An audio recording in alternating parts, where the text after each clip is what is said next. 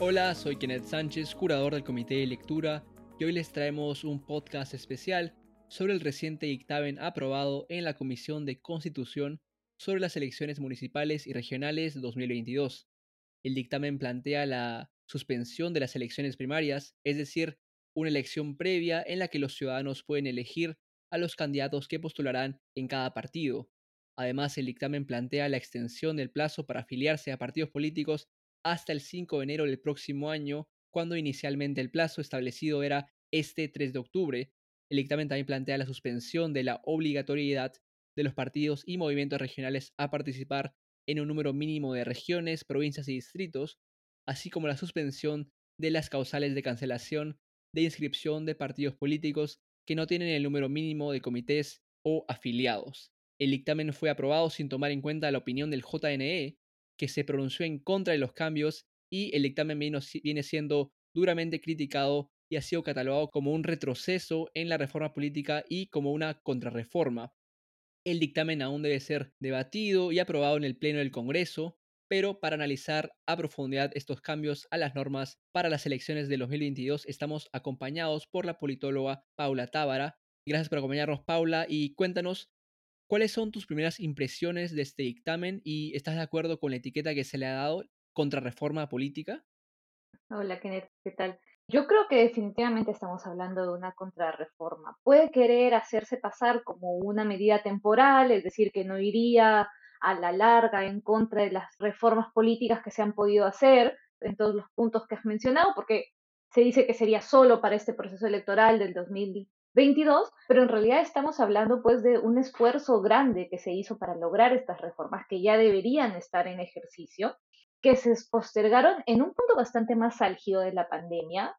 Podíamos tener resquemores en ese momento también, pero era, era comprensible de alguna manera claro. Eh, que no hubiese, principalmente el tema de primarias, ¿no? que, que, que podía ser complicada en plena pandemia, pero la sensación es que este es un paso que ahora se coloca como temporal, pero que no garantiza que no sea permanente y que además posterga los efectos que debían tener estas reformas. Es decir, ya deberíamos estar hablando de partidos a los que se les sanciona por no pagar las multas electorales.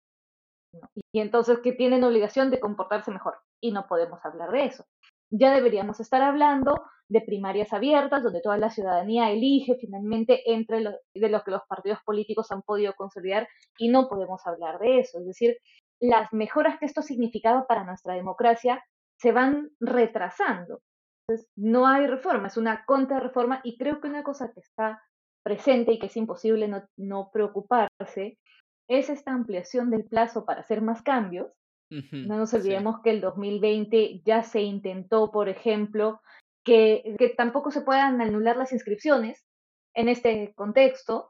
Entonces, ¿cómo sabemos que este mes no sirve para ese tipo de, para ese tipo de otras medidas y cómo sabemos que no es una excusa finalmente para terminar de boicotear, ya no temporalmente, sino permanentemente, las reformas que costó tanto sacar adelante en su momento, ¿no? Sí, definitivamente, y varios partidos se han mostrado a favor de este dictamen argumentando eh, el costo, ¿no? Y que en las primarias no se pueden realizar por el tema de la pandemia, aunque en otros países, como en Chile, en junio, julio, si no me equivoco, y en Argentina la semana pasada, se han realizado primarias sin mayores inconvenientes, ¿no? ¿Qué opinas de estos argumentos que han dado varios partidos para aprobar el dictamen? Yo creo que en este momento de la pandemia, cuando además estamos hablando de que América Latina, lo, lo veía el otro día en un artículo en la BBC, está pues como en un punto de gran caída de la, de la pandemia, ¿no? Ha incrementado tanto la vacunación que más bien es como sorprendente cuánto ha bajado. No podemos seguir planteando pues que la pandemia, que el COVID es una razón para postergar este tipo de elecciones. Como bien decías, Chile lo ha hecho, Argentina lo ha hecho. Nosotros mismos hemos tenido elecciones generales en abril y en junio, y en ambos casos, no se, a pesar de que se tenía, no se vio como un foco para una siguiente gran ola.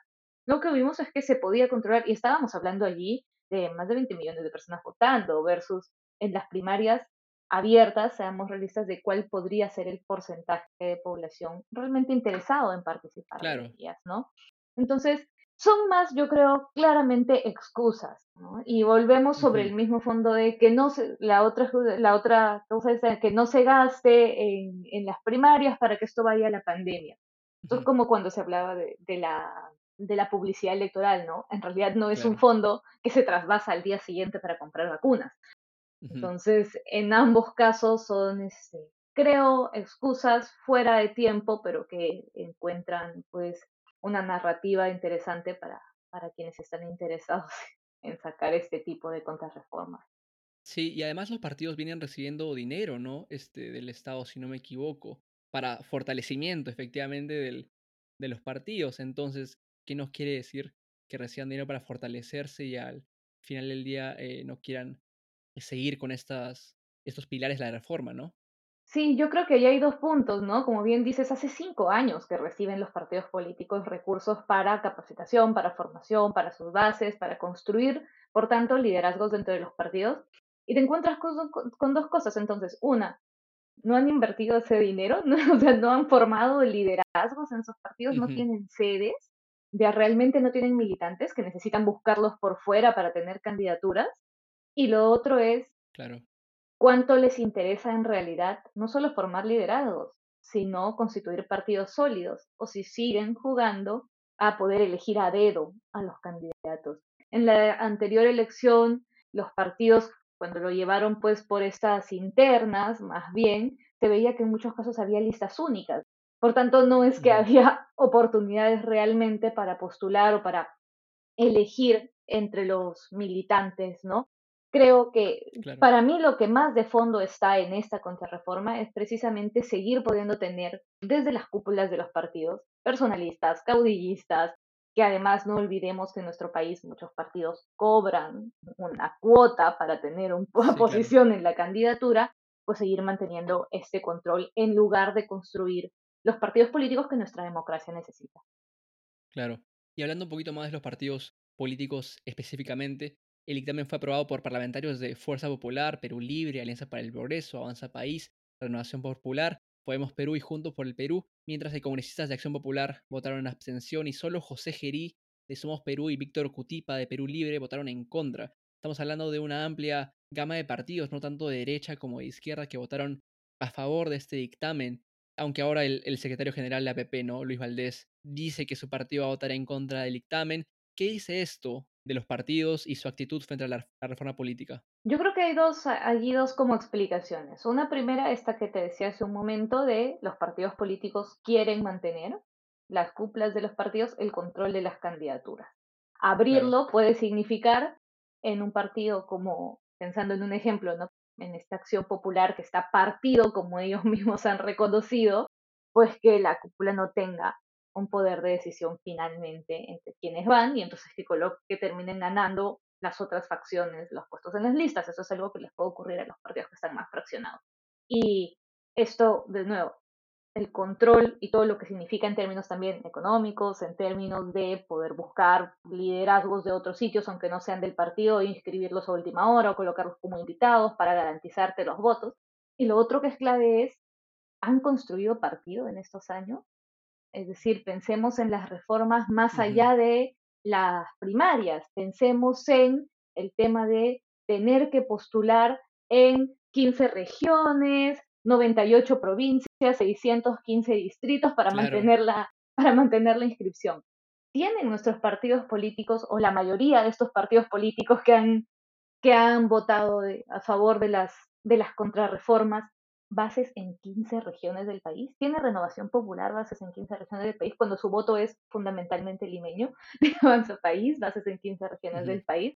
Tienen bases en alguna región del país. Este, entonces, creo que, de nuevo, ¿no? Y entonces tú ves una acción popular que se abstiene porque, aunque esto le pueda costar en términos internos, puede llevar a cabo una, tiene bases, no le, no le representa gran dificultad Tienes un Somos Perú con Geri, que también tiene esta capacidad, tiene bases pequeñas y tal, pero tiene bases en distintos lugares. Es un partido con más de 20 años, ¿no? Que en este país ya es un partido este, viejo, ¿no? Claro.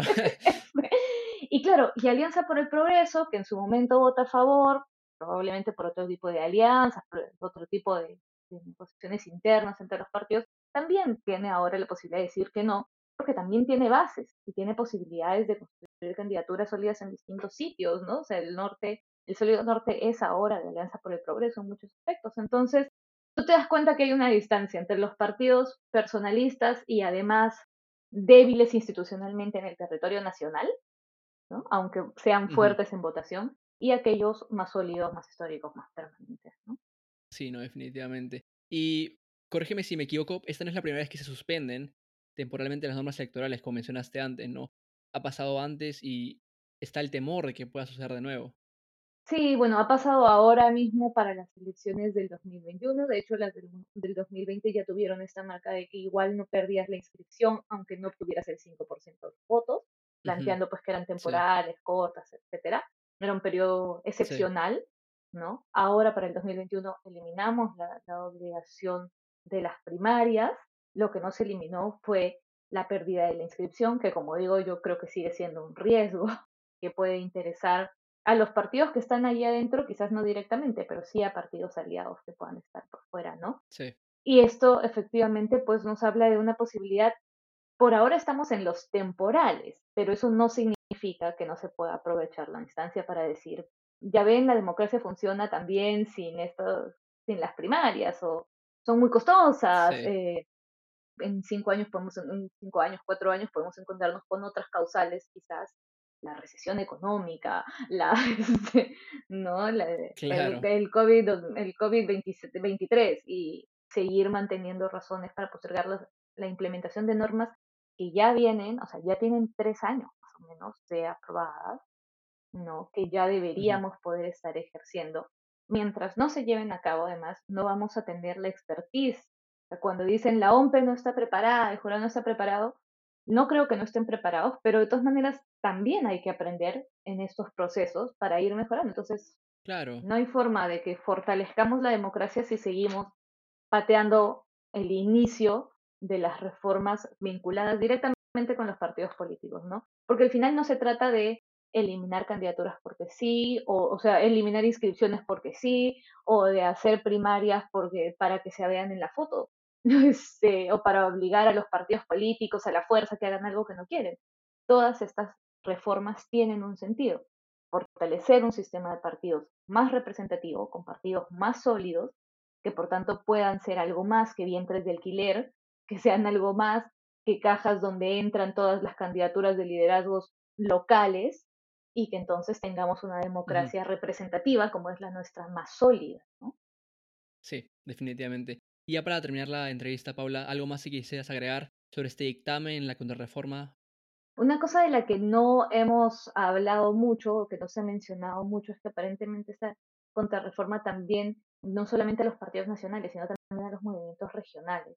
Y entonces nos vamos a colocar en la posibilidad de tener presidentes regionales, ojalá también presidentas regionales, que solo sean el presidente de la región, que no tengan un arraigo en su propio territorio. Eso mismo que reclamamos para nuestros partidos nacionales no va a ocurrir en las regiones. Vas a poder tener un movimiento regional que postula pues, a la presidencia de la región y a lo mejor a la alcaldía de la capital, que es como lo apetecible. Claro, y, y luego cómo coincides o cómo logras hacer estas articulaciones también con las necesidades del interior de las regiones, y ya sabemos donde el Estado es aún muchas veces más ausente, porque hay que recordar que estas elecciones que acabamos de pasar son legislativas, son ejecutivas, macro, pero el ciudadano de a pie, el nivel de gobierno con el que más se encuentra es el municipal y regional. Sí. ¿No? Es, es ese, y entonces, si no tenemos representatividad y fortalecimiento también en esa democracia subnacional, no avanzamos, ¿no? O sea, por mucho que tratemos de mejorar las, la calidad de nuestros partidos nacionales, también necesitamos tener en cuenta los movimientos regionales. Sí, toda la razón ahí, Paola. Muchas gracias por tu tiempo para esta entrevista.